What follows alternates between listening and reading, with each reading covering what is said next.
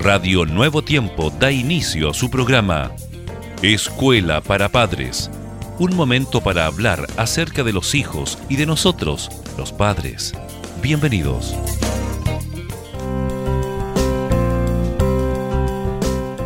Muchas gracias, estimados auditores, especialmente nuestros padres que en esta hora sintonizan el programa. Gracias por estar con nosotros junto a nuestro querido pastor Germán Fuentes. Bienvenido. Muchas gracias, Jessica. Abrazos, abrazos cordiales para todos y cada uno de nuestros oyentes. Hoy vamos a hablar acerca de los hábitos higiénicos, la adquisición de buenos hábitos higiénicos porque es fundamental para evitar infecciones, inflamaciones o enfermedades y para facilitar la integración social del niño. Jessica, cuando hablamos de buenos hábitos de higiene, no solamente nos referimos a que el niño esté siempre impecable, sino a enseñarles que hay ocasiones como cuando juega en el parque, utiliza pinturas o va de excursión al campo, en las que ensuciarse es aceptable y que hay otras ocasiones cuando va al colegio, reuniones familiares o cuando sale de paseo que tendrá que estar limpio y aseado. El que los niños adquieran actitudes y hábitos adecuados en relación a la higiene personal, así como del entorno, es importante dentro de las actuaciones de educación para la salud que se realizan en los centros docentes, sobre todo con los más pequeños. Ahora, en la adquisición de estos hábitos juega un papel fundamental la familia.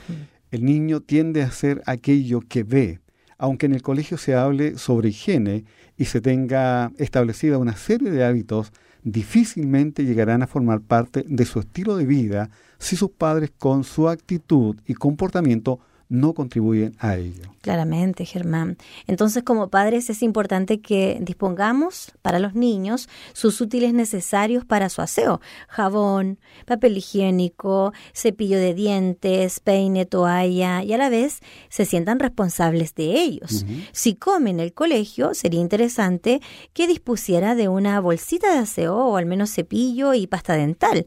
Por supuesto, en el colegio debe haber siempre papel higiénico, jabón y toalla. Los padres, Jessica, y educadores se encuentran con frecuencia con el problema de que los niños no quieren lavarse. Hay que abandonar posiciones moralistas en las que la limpieza es buena y la suciedad es mala. Es necesario entonces insistir en la higiene del entorno y del aseo personal como fuente de bienestar y vivencias agradables. Lavarse no es un deber ingrato impuesto, sino algo que puede hacer que el niño se sienta a gusto. Además, la limpieza no debe ser una obsesión ni para el profesor ni para los padres. Más que decirle al niño que no se ensucie ni ensucie, hay que enseñarle a limpiarse, a mantener el entorno limpio y proporcionarle los medios y el tiempo necesario para ello. La higiene es un concepto que va mucho más allá de la limpieza. Comprende otra serie de aspectos como el ejercicio físico, la alimentación, el sueño. La higiene personal y del entorno son básicas para mejorar la salud. La limpieza aumenta la sensación de bienestar personal y facilita el acercamiento de los demás y en consecuencia las relaciones interpersonales. Es importante que los niños aprendan a valorar el hecho de la higiene como medida para el logro de un mayor bienestar personal con los demás. Padres y educadores tienen un papel fundamental en la adquisición de estos hábitos. Con el paso del tiempo, observaremos cómo cuando logra incorporar estos hábitos de higiene a su vida cotidiana, desarrolla un sentimiento de satisfacción, independencia y de bienestar al aprender a cuidar de su propio cuerpo. Así es, Germán. Muchas gracias, queridos padres, por la atención al programa en esta hora. Esperamos haber sido de gran bendición para cada uno de ustedes. Sigan en la sintonía de Radio Nuevo Tiempo. La voz de la esperanza.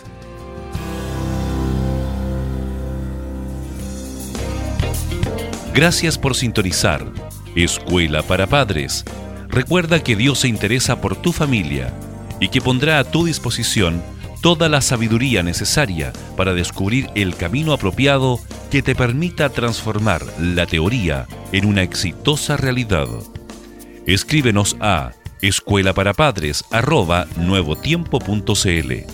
Radio Nuevo Tiempo, la voz de la esperanza, sembrando esperanza.